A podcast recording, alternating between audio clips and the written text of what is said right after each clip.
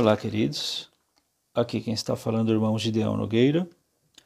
Vamos dar sequência à lição número 16 da revista O Evangelho de João, da editora Cristã Evangélica. Na aula passada estudamos João 18, 1 a 19, 16, onde nós estudamos sobre o cálice de Cristo, é, sobre a prisão de Jesus, o julgamento de Jesus, com os relatos da negação de Pedro e o julgamento de Jesus perante Pilatos, a, sua condenação à morte.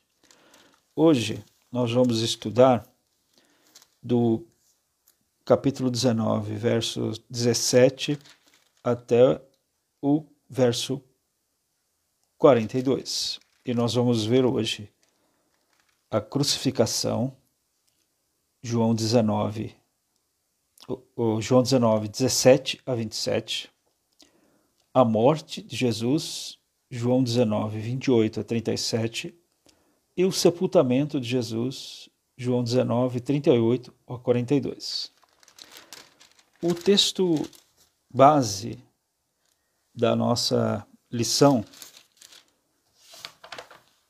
o versículo chave, melhor dizendo, é João 19, 35 a 37, que diz assim: Aquele que viu isso dá testemunho, e o testemunho dele é verdadeiro. E ele sabe que diz a verdade para que também vocês creiam. E isso aconteceu para que se cumprisse a Escritura.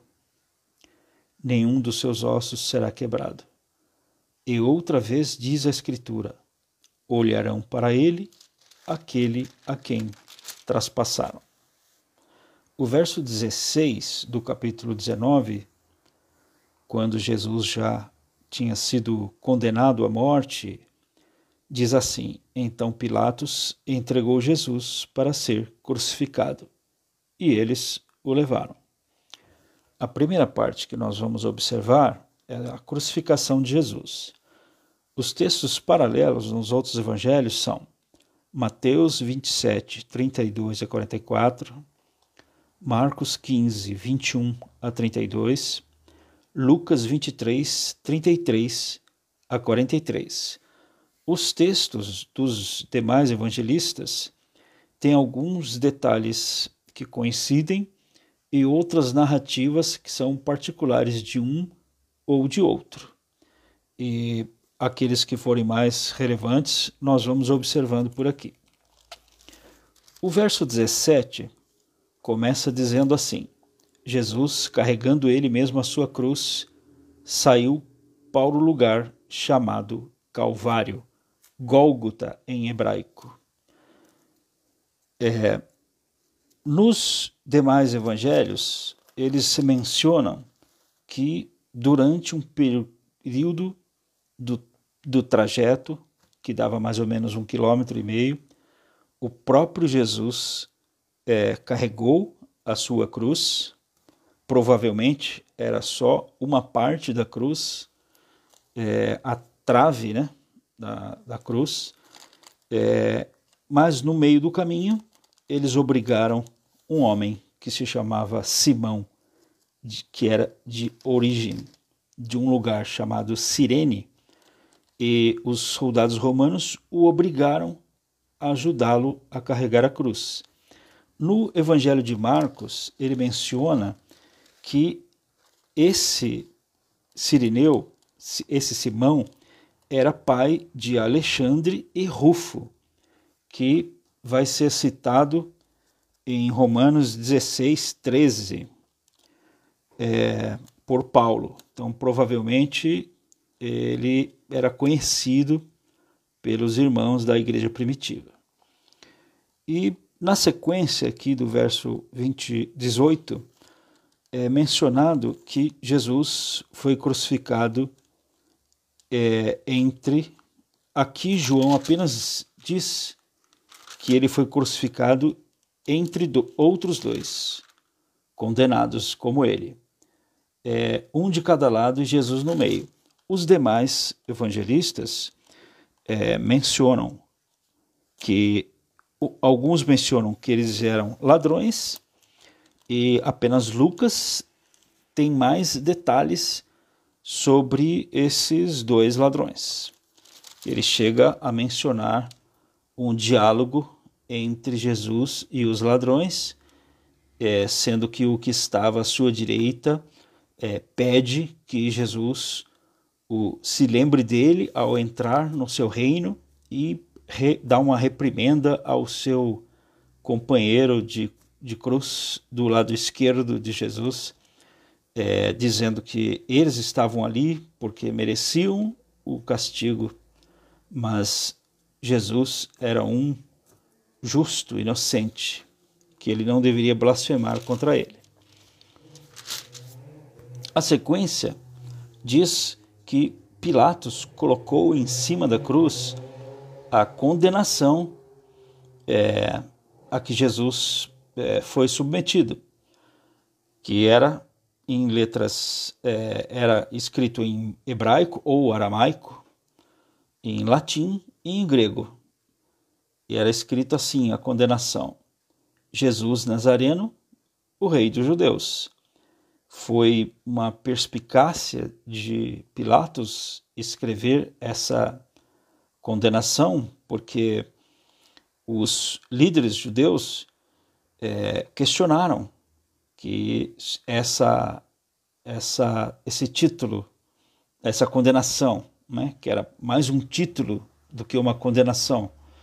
E tem um comentarista que diz que esse foi, essa foi a primeira evangelização que foi feita a respeito de Jesus, a sua declaração, a sua origem e, e o que ele era, a sua identidade, o rei, o Messias, rei dos judeus.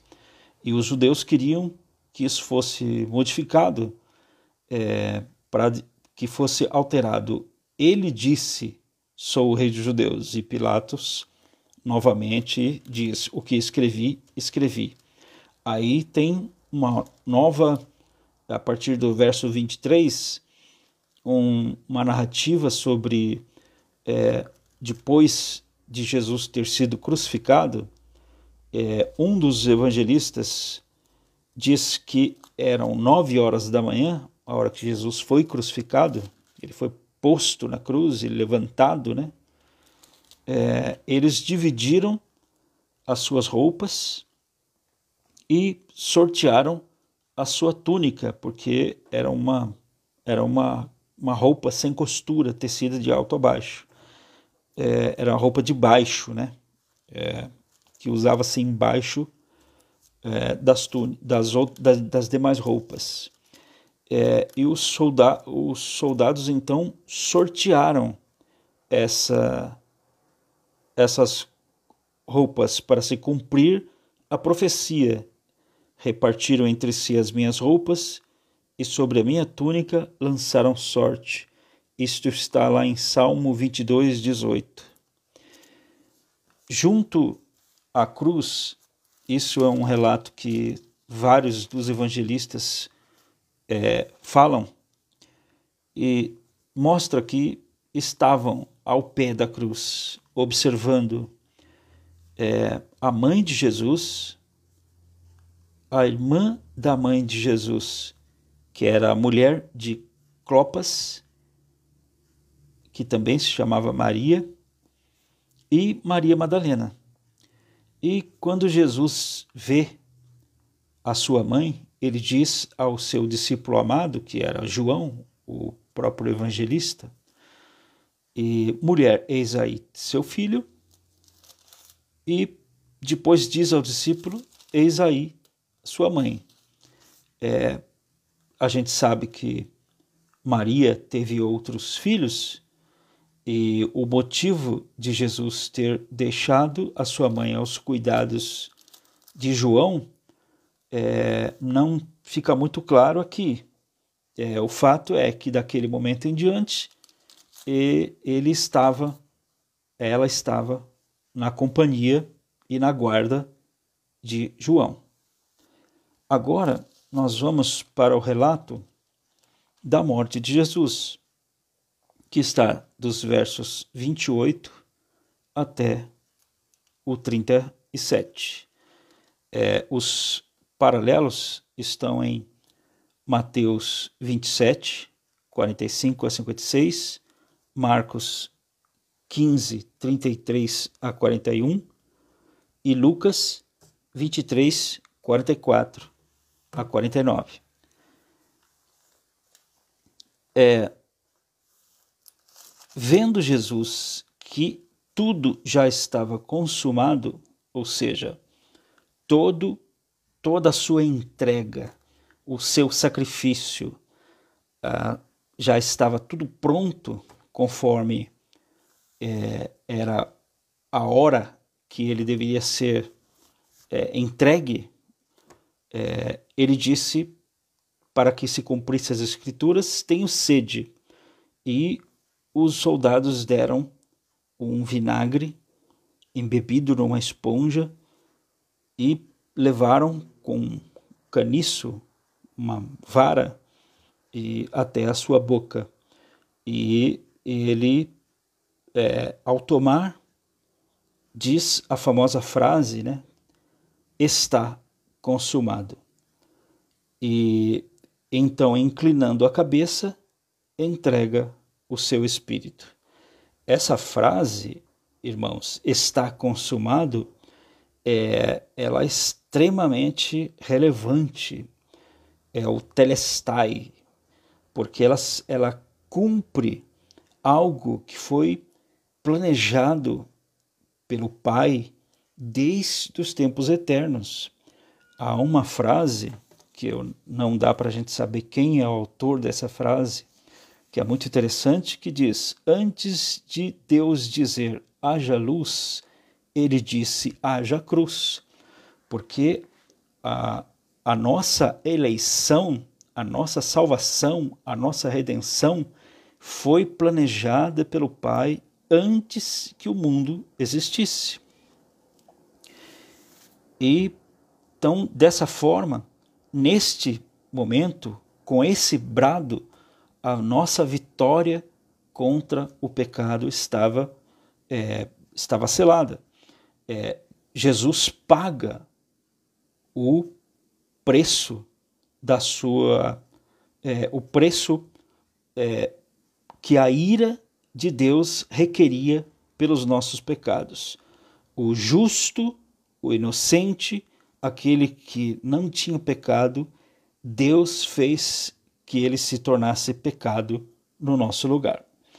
É, outros evangelistas relatam que nesse momento, quando ele reclina a sua cabeça, era meio-dia, de meio-dia até as três da tarde, houve trevas sobre, sobre a terra. E Mateus, inclusive, tem alguns relatos interessantes que ele diz que houve tremores de terras, as rochas se fenderam, e até ele diz, é o único que cita isso, que é, os sepulcros se abriram e muitos santos é, do passado é, foram vistos por muitos em Jerusalém. É, como o sábado se aproximava e aquele sábado para os judeus era muito importante. Nós vimos na, na outra aula que eles estavam apressando o julgamento de Jesus é, e não, quis, não participaram da audiência com Pilatos. Apenas Jesus e Pilatos estavam naquela audiência por causa para não se contaminarem por causa desse sábado. Que sábado era esse? Era o sábado de preparação para a Páscoa. Interessante que a hora que Jesus expira, que ele entrega o seu espírito, é a hora em que os cordeiros pascais eram imolados. Né? Então, para que os corpos não ficassem na cruz durante o sábado, porque era uma contaminação, que isso não poderia é, acontecer, porque seria uma contaminação e o sábado é o dia da preparação, grande festa da Páscoa dos judeus, eles pediram a Pilatos que as pernas dos crucificados fossem quebradas. Os soldados quebraram as pernas dos dois ladrões que estavam crucificados com Jesus, mas quando chegaram até Jesus, viram que ele estava morto e não quebraram suas pernas. Mas um dos soldados é, abriu o seu lado com uma lança e saiu é, sangue e água. É, isso é um, algo muito maravilhoso, porque o sangue e a água indicam a, o nosso a, a, o perdão dos pecados, a purificação dos pecados e representa o sacrifício de Jesus é, tirando de nós todo o pecado, que era o Cordeiro de Deus que tira o pecado do mundo. E aí que tem fra o, o versículo chave que nós lemos, né? É, que João dá testemunho disso e o testemunho dele é verdadeiro porque ele estava lá presente, ele viu isso acontecendo. Ele, João e as mulheres. É, é interessante notar isso porque as mulheres é, elas estiveram presentes na morte de Jesus e elas foram as primeiras a verem Jesus é, ressuscitado. E depois, no sepultamento de Jesus, tem dois personagens que são muito interessantes da gente observar, é, que é José de Arimateia e o Nicodemos, né? É, José de Arimateia, ele aqui diz que ele era um discípulo de Jesus mas é, é, secretamente. Né? É, um William Wisby, é, um comentarista, ele diz que era, ele era um agente secreto de Deus naquele momento, porque toda a preparação que ele teve, ele pediu permissão a Pilatos para tirar o, o para tirar o corpo de Jesus, é, colocou o corpo de Jesus é, eles colocaram o corpo de Jesus, envolveram em lençóis com óleos aromáticos e eles tinham uma quantidade de mais ou menos 35 quilos de óleos aromáticos e ervas aromáticas para a preparação do, do corpo, que era um costume dos judeus. E era, era algo muito é, feito com muito detalhe, demorava. É, é, é provável que eles já tinham se preparado para aquilo. É, e esse túmulo de José de Arimateia era um que ficava próximo do local onde Jesus foi crucificado. Era muito provável, é, não tem uma evidência interna aqui, mas a gente pode perceber que talvez esse túmulo tenha sido preparado especificamente para isso. E todos esses relatos foram pro, proféticos também, né? Porque é, Jesus é, ele foi designado para ser é, colocado junto com os malfeitores, porque os corpos dos crucificados eles eram jogados nos lixões para apodrecerem, mas o corpo de Jesus foi sepultado numa sepultura de um homem rico. É, nós terminamos por aqui. Eu quero, querido, querido irmão, querida irmã, que está ouvindo agora, que você pare, pense, leia esse texto que a gente estudou agora. E eu quero te fazer três perguntas para que você pense sobre isso.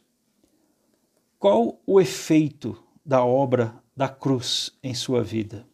Pois a cruz, que naquele momento em que Jesus foi morto, era algo que significava é, o pior tipo de morte que alguém poderia ser condenado. Apenas os piores malfeitores, os aqueles que eram é, revolucionários e rebeldes é, que eram destinados à morte de cruz para darem exemplo.